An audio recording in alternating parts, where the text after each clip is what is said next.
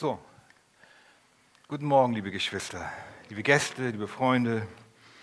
Heute beenden wir die Sommerpredigtreihe über die Frucht des Geistes. Und heute gibt es so ein Thema, wo ich der König bin. Ich kann das perfekt, was heute gepredigt wird. Nein, natürlich nicht. Heute geht es um das Thema Selbstbeherrschung. Und wir wollen gucken, was Gott uns zu sagen hat in seinem Wort. Wir schlagen auf Galater 5, Galater 5, Vers 22 und lesen noch einmal diesen einen Vers, wenn es möglich ist, im Stehen, um dem Wort Gottes Respekt zu geben. Galater Kapitel 5, Vers 22, aber auch Vers 23. Bevor wir das tun, bete ich noch. Vater, ich danke dir, dass wir dein Wort lesen dürfen. Dein Wort ist unseres Fußes Leuchte, ein Licht auf unserem Weg. Dein Wort ist die Wahrheit. Heilige uns durch deine Wahrheit. Amen. Galater 5, Vers 22. Die Frucht des Geistes aber ist Liebe, Freude, Friede, Langmut, Freundlichkeit, Güte, Treue, Sanftmut, Selbstbeherrschung. Gegen solche Dinge gibt es kein Gesetz. Amen. Dann nehmt doch gerne Platz. Wie schon gesagt, Selbstbeherrschung, ausgerechnet ich muss den Abschluss der Predigt, aber wir sind ja alle, sitzen ja alle im gleichen Boot. Und wir freuen uns ja darüber, dass wir hier etwas lesen, was Gott gedacht hat, was uns gut tut. Dass eine Frucht, eine Frucht in unserem Leben wächst, eine Frucht. Und die heißt das sind die neuen Dinge, die wir gerade gesagt haben. Liebe, Freude, Friede und so weiter. Selbstbeherrschung. Was ist Selbstbeherrschung? Ganz klar eine Tugend.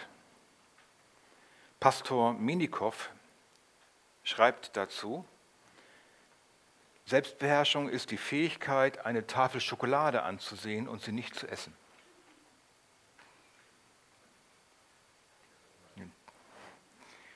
Tüte Gummibären in der Hand zu haben, nur knistern lassen, aber nicht aufmachen. Oder es zu riechen, aber nicht in den Mund zu stecken. Ja, es ist noch, Selbstbeherrschung ist noch mehr. Versehentlich zum Beispiel einen Link im Internet anklicken und bei aufreizenden Bildern sofort wegschauen. Das ist Selbstbeherrschung. Oder in einen anzüglichen Tratsch zu geraten und die Unterhaltung zu beenden. Oder auch freundlich zu bleiben, selbst wenn man platzen könnte. Aber es geht noch tiefer. Selbstbeherrschung ist Widerstand gegen die Versuchung und die Weigerung der innewohnenden Sünde, die Herrschaft zu gewähren oder auch die Oberhand. Das ist das, was Pastor Minikow schreibt. Ich finde das sehr gut, weil es so eine Steigerung auch darstellt. Selbstbeherrschung. Im Griechischen heißt das Enkrateia, von Kratos die Kraft. Man könnte es wörtlich übersetzen, sich in der Gewalt haben. Auch Enthaltsamkeit wird benutzt, um das Wort zu übersetzen, aber Selbstbeherrschung trifft es sehr gut. Die Kraft, sein Herz zu beherrschen. In dem Wort Selbstbeherrschung steckt also das deutsche Wort herrschen. Und herrschen hört sich gut an, aber irgendwie auch schlecht an. Wenn man selbst herrscht, ist doch alles ganz gut, ne? Aber wenn man beherrscht wird, ah, das klingt irgendwie ah, nicht so gut. Nun ist es so, dass der Mensch lieber selbst beherrscht, statt dass er beherrscht wird. Das findet der Mensch grundsätzlich weniger gut, beherrscht zu werden. Deswegen haben wir drei Punkte heute in der Predigt. Wir betrachten uns erstens den Ist-Zustand, beherrscht durch die Sünde. Zweitens den Auftrag Gottes, wir die Sünde beherrscht durch den Menschen. Und der dritte Punkt, das Ziel. Die Sünde beherrscht durch den Heiligen Geist. Punkt 1, der Ist-Zustand. Der Mensch beherrscht, wird beherrscht durch die Sünde. Egal wie wir es drehen und wenden, der Mensch möchte nicht, dass jemand über ihn herrscht. 1. Mose 37, 8. Die Brüder von Josef, er hat Träume gehabt, wo er sieht, dass sich die Brüder vor ihm beugen. Da sprachen seine Brüder zu ihm, willst du etwa unser König werden? Willst du über uns herrschen? Darum hassten sie ihn noch mehr. Die Brüder wollten selbst herrschen, wollten sich vom jüngsten Bruder beherrschen lassen. Oder 4. Mose 16, das ist die, der Untergang der Rotte Cora für die, die die Geschichte kennen. Mose schickte hin und ließ Dathan und Abiram, die Söhne Eliabs, rufen, sie aber sprachen, wir kommen nicht hinauf. Ist es nicht genug, dass du uns aus einem Land herausgeführt hast, in dem Milch und Honig fließt, die meinten damit Ägypten, um uns in die Wüste zu führen? Willst du dich auch noch zum Herrscher über uns aufwerfen? Dathan und Abiram wollten selbst herrschen. Auch Jesus erzählt eine Geschichte in Lukas 19, 14 über einen Mann, der weggeht, um die Königswürde zu erwerben. Dann geht er weg, um die Königswürde zu erwerben. Dann heißt es in Lukas 19, 14, seine Bürger aber hassten ihn und schickten ihm eine Gesandtschaft nach und ließen sagen, wir wollen nicht, dass dieser über uns herrsche. Das ist die Neigung unseres Herzens, nicht über uns herrschen zu lassen. Der Mensch möchte selbst herrschen. Er steckt in dem Blut. Er möchte beherrschen, herrschen, aufpassen, machen, die Macht in der Hand haben. Und muss ich auch sagen, im Paradies vor dem Sündenfall war das auch gut. Adam bekam den Auftrag, den Garten zu bebauen und zu bewahren. Und noch mehr, er hatte die Autorität bekommen, den Tieren ihren Namen zu geben.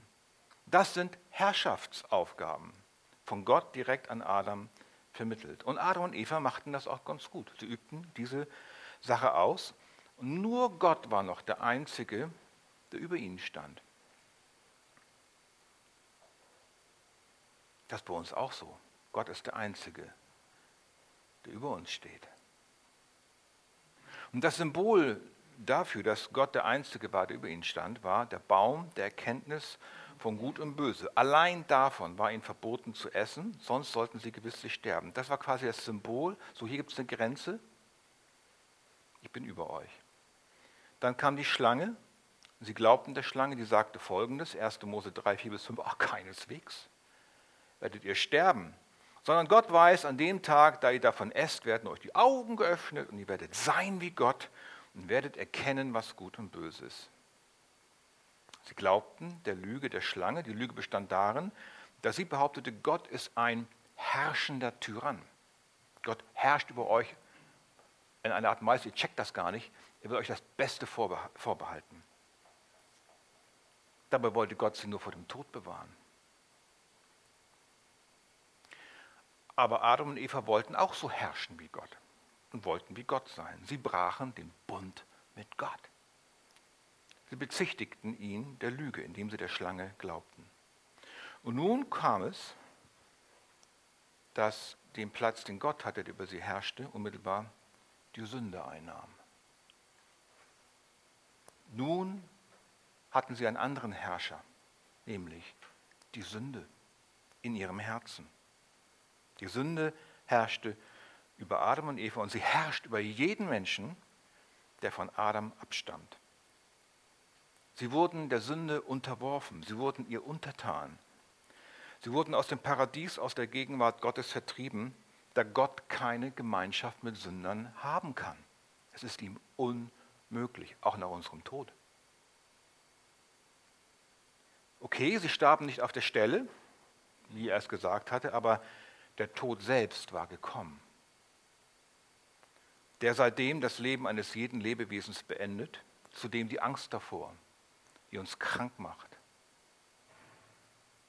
Und dazu ist noch der ewige Tod gekommen. Das heißt, das ewige Getrenntsein von Gott auch nach dem leiblichen Tod. Für die, die nicht an den Erlöser glaubten, den Gott aber versprochen hatte zu senden. Ich werde euch einen senden, der den Kopf der Schlange zertritt. Adam und Eva und das ganze Menschengeschlecht wurden also zum Untertanen der Sünde. Sie wurden und sind beherrscht durch die Sünde. Sie wollten selbst herrschen, haben die gute Herrschaft Gottes verworfen und wurden freiwillig, freiwillig Sklaven der Sünde. Sie wurden Rebellen gegen Gott. Und in Römer 6, Vers 16 sagt das Paulus so, wisst ihr nicht, wem ihr euch als Sklaven hingebt, um ihm zu gehorchen, dessen Sklaven seid ihr und müsst ihm gehorchen. Es sei der Sünde zum Tode oder dem Gehorsam zur Gerechtigkeit. Wir glauben nicht mehr an Gott. Wir glauben nicht mehr an ihn. Wir gehorchen nicht mehr. Und das ist eine Sklaverei der Sünde zum Tode. Der Mensch ist beherrscht durch die Sünde. Aber Gottes moralische Forderung, die Forderung bleibt bestehen. Du sollst über die Sünde herrschen. Punkt 2. Wir kommen schnell voran. Punkt 2. Der Auftrag Gottes, die Sünde beherrscht durch den Menschen. Nach dem Sündenfall, Adam und Eva waren draußen, bekamen die beiden gleich Kinder. Erst Kain, dann Abel. Kennt ihr? Und Kain wurde neidisch auf Abel, weil das Opfer von Abel von Gott angenommen wurde, das von Kain aber nicht. 1. Mose 4, 4 bis 5. Und der Herr sah Abel und sein Opfer an, aber Kain und sein Opfer sah er nicht an. Da wurde Kain, da heißt es in der Schrift, da wurde Kain sehr wütend auf Gott. Bist du schon mal sehr wütend auf Gott gewesen? Es gibt Menschen, die hassen Gott, weil sie meinen, sie wüssten besser, was gut ist. Das ist die gleiche Haltung über Adam und Eva. Er wurde von Wut erfüllt. Er wurde sehr wütend und sein Angesicht senkte sich. Kein wurde von Wut erfüllt, das heißt, in seinem Herzen erfüllt. Sein Herz voll gefüllt mit Wut. Die Sünde herrschte in seinem Herzen. Was sagt Gott nun zu der Haltung von Kain? 1. Mose 4, 6 bis 7. Und der Herr sprach zu Kain, warum bist du so wütend? Und warum senkt sich dein Angesicht? Wie sanftmütig Gott kommt. Ist es nicht so, sagt Gott, wenn du Gutes tust, so darfst du dein Haupt erheben. Wenn du aber nicht Gutes tust, und nun kommt es, so lauert die Sünde vor der Tür. Und ihr Verlangen ist auf dich gerichtet. Du aber sollst über sie herrschen. Das ist also Gottes moralischer Anspruch auch an den gefallenen Menschen, dass er über die Sünde herrscht, die vor der Tür lauert und ihr Verlangen auf mein Herz richtet. Was Gott fordert, ist dies, der Mensch soll über die Sünde herrschen. Die Forderung besteht, sie ist ein Imperativ, du sollst, das ist ein Befehl. Woher kennen wir dieses Du sollst sonst noch? Von den zehn Geboten.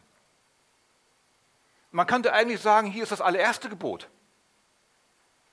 Noch vor den zehn Geboten. Du sollst über die Sünde herrschen. Was will die Sünde? Sie lauert vor der Tür unseres Herzens und will eindringen. Wir sollen aber über sie herrschen. Können wir das als Mensch, der gefallen ist?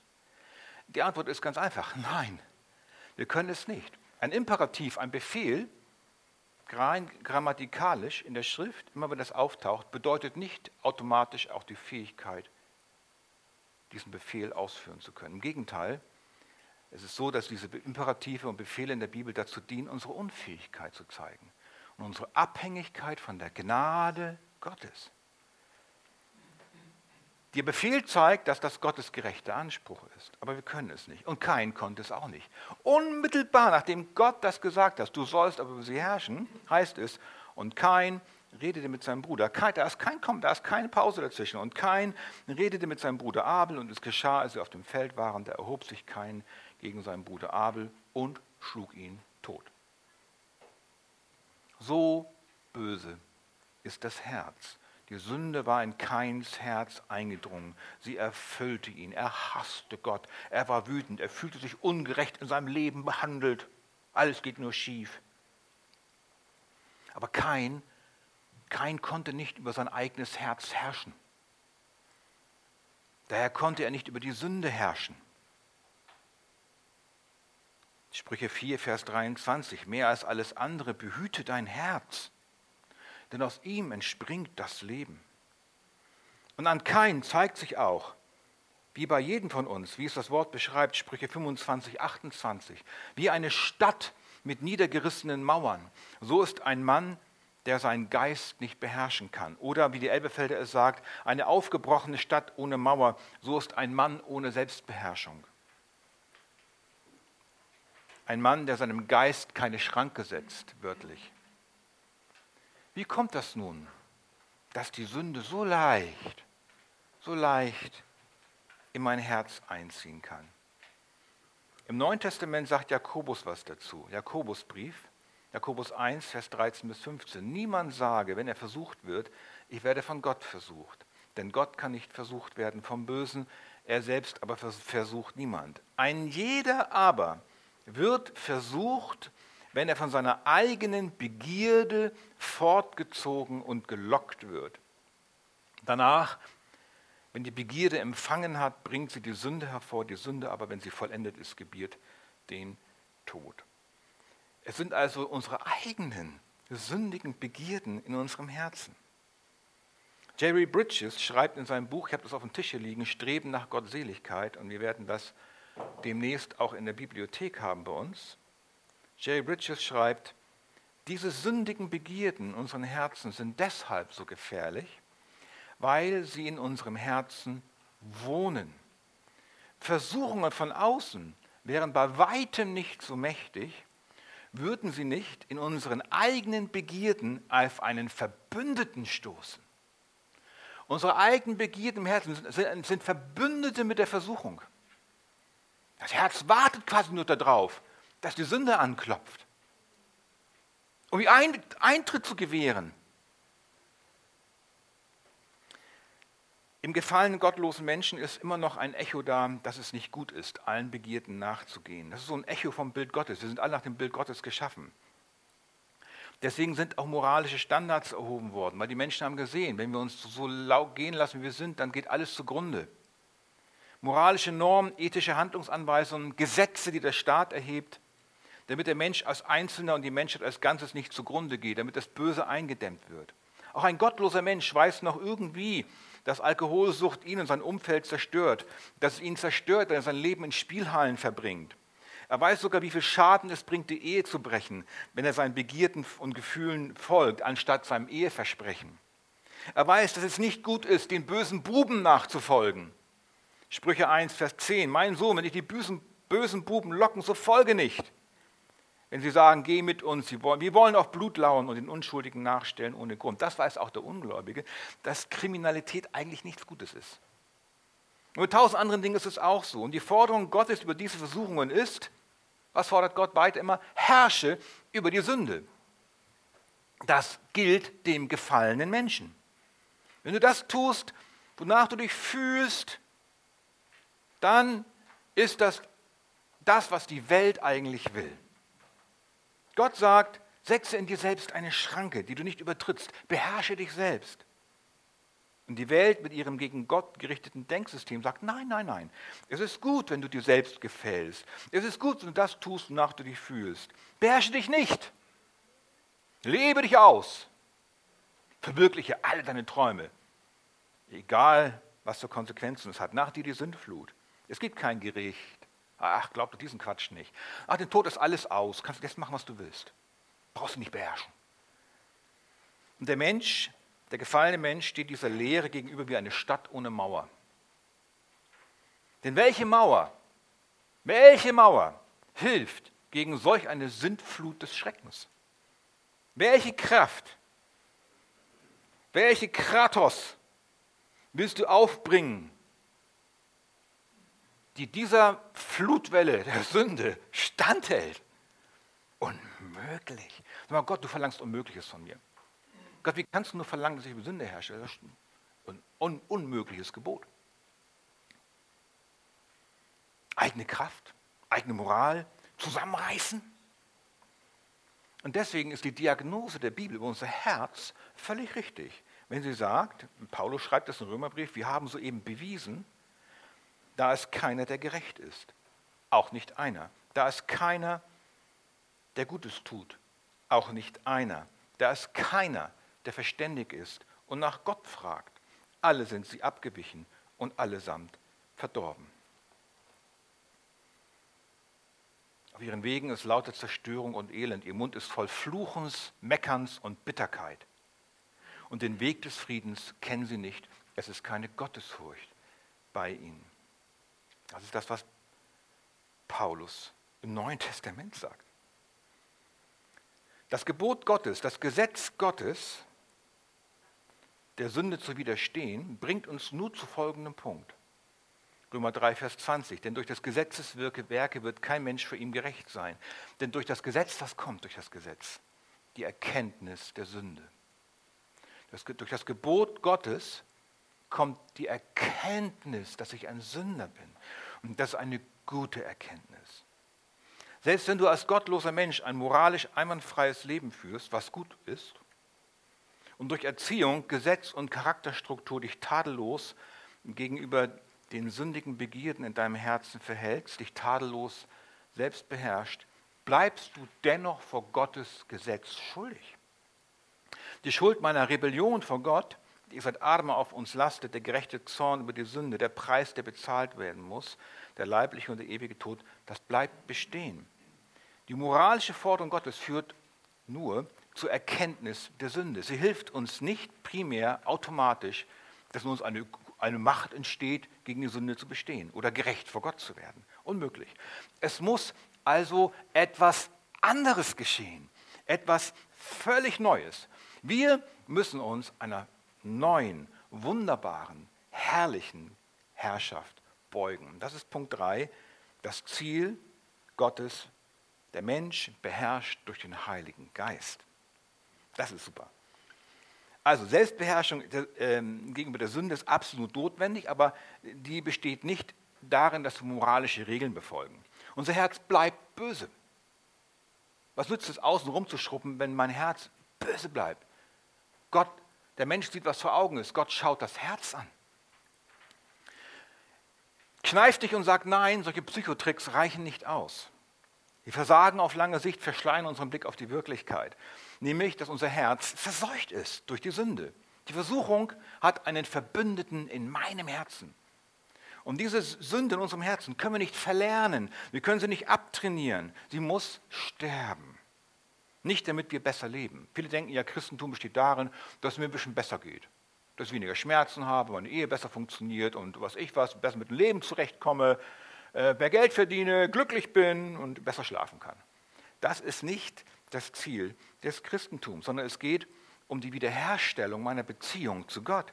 Es geht um die Vergebung meiner Schuld vor Gott. Es geht um Versöhnung mit Gott. Es geht um den Eintritt in den Himmel, um das ewige Leben. Daher sagt Paulus 1. Korinther 15, 19, hoffen wir allein in diesem Leben auf Christus. Also das ist das, was ich gerade sagte. Oh, ich kann besser schlafen. Und wenn ich sterbe, ist dann trotzdem alles aus, das ist nicht so wichtig. So sind wir die elendesten unter allen Menschen, die ärmsten Schweine. Dann nützt dir den Glaube gar nichts, du kommst trotzdem nicht in den Himmel. Es geht um mehr. Es geht um viel mehr. Es geht um eine neue Beherrschung unseres Selbst, unseres Herzens. Es geht um die, haben wir es wieder, es geht um die Frucht des Geistes. Die Frucht des Geistes. Es geht um eine, eine Folge, die eintritt, wenn du dich bekehrt hast, den Heiligen Geist empfangen hast, was dann in dir wächst. Um das Problem zu verdeutlichen, machen wir ein kurzes Gedankenexperiment. Stell dir vor, man könnte jetzt das ausprobieren. Ja, ich muss das kurz mal machen. Stell dir vor, dieses Glas. Dieses Glas, das war gut. Dieses Glas ist dein Herz. Und die Umgebungsluft ist verseucht und im Herzen drin ist auch verseuchte Luft. Total verseucht. Umgebung auch alles verseucht. Die Welt ist verseucht, dein Herz ist verseucht. So, wie kriegst du jetzt hier die sündige Luft raus und reine Luft rein. Also wie, wie kannst du einfach die sündige Luft rauskriegen? Da kann man jetzt einen physikalischen Versuchsaufbau machen. Das lernt ihr in der Schule noch später. Mit Vakuumpumpe und Schläuche und abdichten und dann muss man Luft raussaugen. Oh, viel Aufwand, viel, aber das sind alles diese moralischen Versuche, die Luft mit eigener Kraft rauszupumpen, die Sünde rauszupumpen aus dem ein Loch, gleich wieder drin. Vor allem, wenn dann Vakuum drin ist, das ist auch nicht so doll. Nur, nur ein leeres Herz, auch nicht gut. Woher die reine Luft nehmen? Wie kann die Luft aus dem Glas entfernt werden, ohne dass die böse Luft zurückkommt? Ganz einfach. Ich habe es gerade ausgetrunken. Fülle einfach Wasser rein. Wenn du Wasser reinfüllst, dann ist da keine sündige Luft mehr drin, sondern klares Wasser. Ganz einfach. Mein altes, schmutziges Herz muss ersaufen im Wasser des Lebens. Jesus spricht, wer von dem Wasser trinkt, das ich ihm geben werde, den wird in Ewigkeit nicht dürsten, sondern das Wasser, das ich ihm geben werde, wird in ihm, im Herzen, zu einer Quelle von Wasser werden, das bis ins ewige Leben quillt. Das heißt, wenn du ein neues Herz haben möchtest, wenn die Sünde raus soll, dann musst du von dem Wasser trinken, das Jesus dir gibt. Du musst dich mit dem Wasser des Lebens füllen lassen. Und dann ersäuft das alte Herz, es stirbt. Das alte Herz. Und in meinem Herzen entsteht etwas Neues, eine Quelle von Wasser, die bis ins ewige Leben quillt. In Offenbarung 22 heißt es, und der Geist und die Braut sprechen, komm. Und wer es hört, der spreche, komm. Und wen der dürstet, der komme. Und wer der will, der nehme das Wasser des Lebens umsonst. Das Wasser steht hier für den Heiligen Geist. Das Wasser steht hier für eine neue Geburt.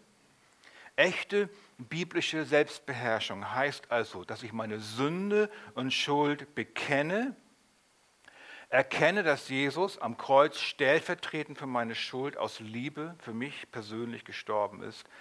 Und wenn ich das glaube, dass er das getan hat, dann ist der Preis, der Tod, den ich bezahlen müsste, durch Jesus im Glauben bezahlt worden, auch real bezahlt worden. Er hat real dafür geblutet am Kreuz. Und dann herrscht jetzt, dann kommt der Heilige Geist in mein Herz. Das ist die Folge der Wiedergeburt. Dann herrscht der Heilige Geist in meinem Herzen. Dann kommt eine neue Natur in mich hinein, die mein Herz verwandelt, in einem Prozess, in dem wir Jesus immer ähnlicher werden. Nun wollen wir sogar Jesus ähnlich werden. Nun freuen wir uns über die Gebote. Nun lesen wir die Bibel mit Freude. Nun werden wir nicht mehr wütend über Gebote, die Gott uns gibt. Und wir sagen, danke Jesus. Wir haben dich lieb, wir folgen dir gerne nach. Dann beginnt der Prozess der Heiligung, wie wir sagen. Nun kann man auf diesem Weg von der einen oder anderen Seite herunterfallen. Es gibt Christen, die dann sagen, so, jetzt bist du Christ geworden, jetzt musst du dich aber weiter immer selbst beherrschen. Sonst kannst du dein Heil wieder verlieren. Ich gebe dir eine Liste, was du jetzt noch darfst und was du nicht mehr darfst. Du darfst keinen Schmuck mehr tragen, kein Parfüm benutzen, kein Wein trinken, nicht auf die Sonnenbank gehen, nicht ins Kino, kein Fernseher, kein Computer, darfst nicht rauchen, musst graue Kleider tragen und den obersten Knopf, und den obersten Knopf im Hemd zumachen. Nein. Und das Einhalten dieser Regeln nennen sie dann Selbstbeherrschung. Aber es sind einfach nur neue Regeln. Ein neues Joch, eine neue Furcht, die den Gläubigen auferlegt wird. Und dabei wissen wir doch, dass der Heilige Geist es doch selbst ist, der diese Frucht hervorbringt. Diese Regeln, die Menschen aufstellen, kommen nicht vom Heiligen Geist. Sie sind keine Frucht des Geistes. Und dann gibt es auf der anderen Seite die, die jetzt, nachdem sie gläubig geworden sind, äh, sagen, oh wunderbar, wenn der Heilige Geist, der, Gott vergibt mir alle meine Schuld, dann kann ich jetzt machen, was ich will. Ich kann jetzt auf der anderen Seite rumleben, wie ich will. Ich kann also ins Kino gehen, ich kann saufen, ich kann Fernseher haben, fünf Stunden lang vom Fernseher sitzen. Ich kann kurze Kleider tragen, ich muss überhaupt nichts mehr anziehen. Ich saufe mich tot. Ich, äh, ich, versteht ihr, was ich meine? Ich kann fremd gehen. Das äh, ist auch erlaubt. Hauptsache, ich liebe. Und so gehen sie fremd, hegen Laster und machen alles und sagen, Gott wird ihnen ja immer alles vergeben. Das ist auch nicht gut. Das ist so, als würde ich eine Feuerversicherung für meine Scheune abschließen und zündele auf dem Heuboden mit meinen Streichhölzern herum, weil, wenn es brennt, zahlt er die Versicherung. Beides ist falsch. Wer sagt, er könne jetzt alles tun, nachdem er Christ geworden ist, auch die Ehe brechen, dem sage ich, du hast nicht einen Heiligen Geist. Denn die Frucht des Geistes ist doch exakt das Gegenteil. Selbstbeherrschung. Das steht doch da. Die Frucht des Geistes ist Selbstbeherrschung. Dazu sagt Paulus in Römer 3, Vers 8, ihre Verurteilung ist gerecht. Also, beide Haltungen sind zu verwerfen. Ja, auch als Christen sind wir nicht vollkommen. Mit der Bekehrung bin ich nicht sündlos geworden, das ist eine Irrlehre.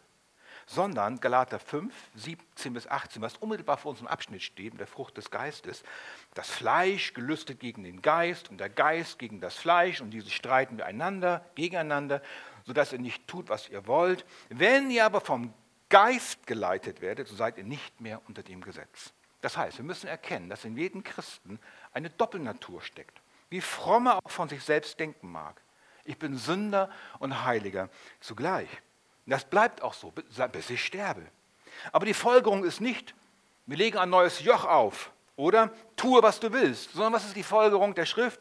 Übe Selbstbeherrschung. Wie? Indem ich mich vom Geist leiten lasse, also indem ich jetzt Jesus gehorche und der Heiligung nachjage, aber aus Liebe. Hey, Jesus hat mich am Kreuz, hat, sich, hat er mich geliebt bis zum Tode, damit ich nicht ins ewige Gericht komme. Ja, wunderbar, Jesus, ich, ich, das ist mal das Geringste, was ich tun kann, einfach das zu tun, was du möchtest von mir, weil ich, du hast mich zuerst geliebt, ich liebe dich jetzt auch. Wunderbar. Wenn ihr vom Geist geleitet werdet, deswegen sagt Paulus auch von der Frucht des Geistes, dagegen gibt es kein Gesetz. Wenn ich Jesus aus Liebe gehorche, wenn ich der Heiligung nachjage, wenn ich vom Geist geleitet werde, bin ich nicht unter dem Gesetz. Warum? Warum bin ich dann nicht unter dem Gesetz? Weil Christus am Kreuz dem Gesetz Genüge getan hat und dem Anspruch, als er für meine Schuld starb. Zum Schluss. Zum Schluss. Haben wir die Zeit noch? Ja. In der griechischen Mythologie, kennt ihr die griechische Mythologie? Ich bin da nicht so firm drin, aber gibt es eine Geschichte, in der das gut illustriert wird. Es gibt in der griechischen Mythologie die sogenannten Sirenen. Die Sirenen sind Wesen, halb Frau, halb Vogel. Und sie hatten einen betörenden Gesang. Unsere Feuerwehrsirene hat auch daher ihren Namen. Die Sirenen hören alle. Durch ihren betörenden Gesang wurden Schiffsleute veranlasst, zu diesem Ursprung, zum Ursprung dieses Gesangs zu fahren. Sie konnten nicht anders. Sie haben das gehört. Und, oh, wir müssen, die Begierde in ihrem Herzen wurde lebendig. Sie mussten dahin. Und was war, geschah aber? Sie zerschellten mit ihrem Schiff auf den Klippen und starben. Das ist das Bild. Das ist ein Bild für den gefallenen Menschen, der keine Möglichkeit hat, der Sünde zu widerstehen. Und so endet dieser Weg in völliger Zerstörung im Tod. Nun kam Odysseus, ein Held. Er musste auch da vorbei. Wie hat er das Problem behoben? Ganz einfach. Er ließ sich an den Mast binden. Ich frage mich warum. Und stopfte seinen Männern die Ohren mit Wachs, damit sie nichts hören. Er wollte es hören, aber er ahnte schon, er schaffte es nicht, ließ sich festbinden. Er ließ sich festbinden. Und die Mannschaft dachte, also er fing an zu, ah, bindet mich los, ich, die Sirenen. Und dann dachten die, die Mannschaft dachte, ja, der will, dass wir ihn noch fester binden, haben ihn noch fester gebunden. So kamen sie mit großer Gefahr und Not dort vorbei. Aber Odysseus tobte am Mast. Was heißt das? Er wurde nicht verändert im Herzen. Er trieb ein gefährliches Spiel mit der Sünde. Sein Herz war nicht verändert. Das sind Menschen, die mit eigener Moral versuchen zu widerstehen. Die Bibel unterrichtet uns aber, dass das uns nicht vor dem Gericht bewahrt, noch aus einem jähzornigen Menschen einen liebevollen Menschen macht. Und dann kommt ein dritter, Orpheus. Orpheus musste auch, musste auch an der Insel vorüber. Was machte er? Was war seine Strategie? Er nahm eine Leier und sang lauter und schöner als die Sirenen. Dass man den Gesang der Sirenen nicht mehr hören konnte. Dann kamen sie vorbei. Eine gute Idee. Man kann fast schon sagen, Halleluja. Aber diese Mythen, griechische Mythen, sind nicht die, Wahr, nicht die Wirklichkeit. Sie zeigen uns nur, dass der gefallene Mensch in solchen Geschichten um diesen Kampf weiß gegen die Sünde. Das sind Mythen. Aber die Bibel allein zeigt uns den wahren Ausweg. Sie zeigt uns den Erlöser, der wirklich lebte, starb und auferstand. Historisch wirklich da war, gekommen ist, starb und auferstand. Und jetzt kommt die Lösung.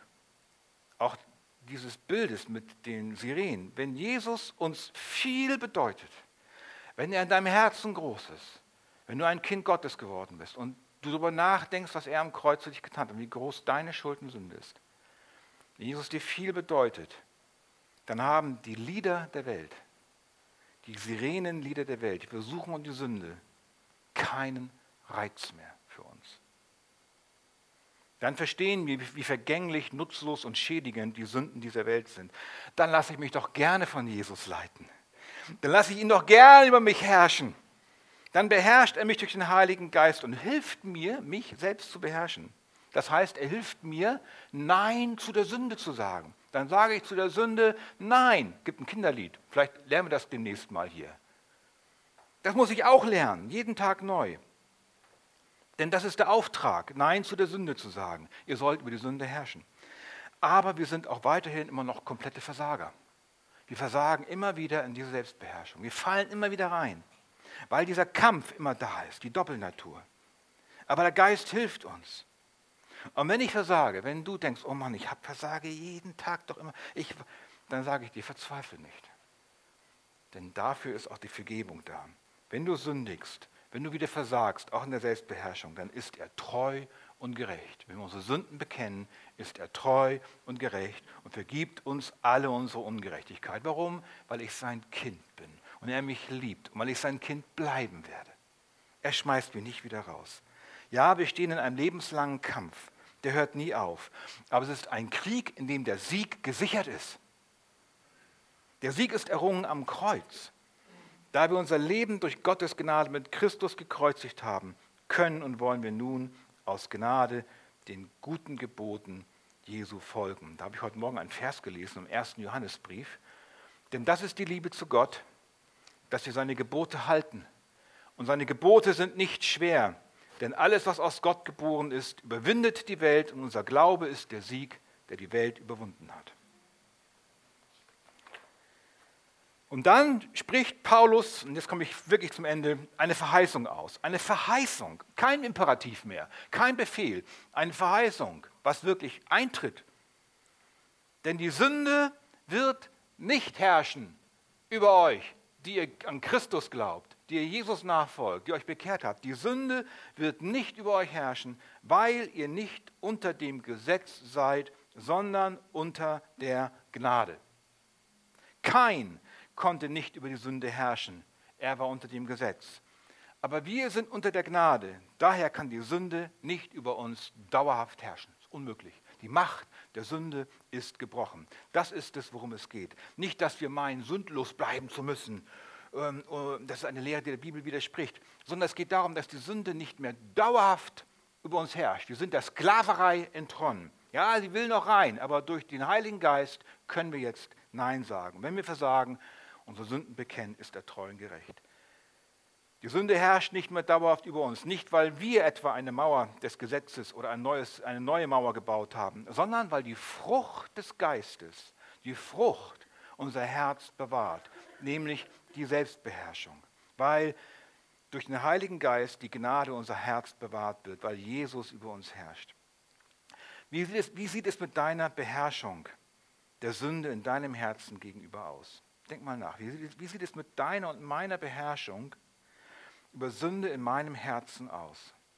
Verzweifelst du an deinen Wutausbrüchen, an deinen Hasstiraden gegenüber deinen Nächsten, an deine schlechten Gedanken, dein schlechtes Reden über alle die, die Unrecht getan haben, über deine Faulheit, deinen Kaufzwang, deiner Spielsucht, deine Esssucht, deine Trinksucht, deiner Workaholic-Mentalität, deiner sexuellen Fantasien, deiner Lauheit im Bibellesen und Heiligung? Oder könnte man verzweifeln? Wenn du kein Christ bist, du möchtest da raus, dann sage ich dir, tue Buße. Fülle dich mit dem Wasser des Lebens, mit Christus. Bekehre dich, folge ganz Jesus nach. Wenn du ein Christ bist, dann konzentriere dich. Fokussiere dich immer mehr auf Jesus und auf die Bibel. Dann wird dein Herz gefüllt mit Wahrheit, Licht und Leben, mit Jesus selbst.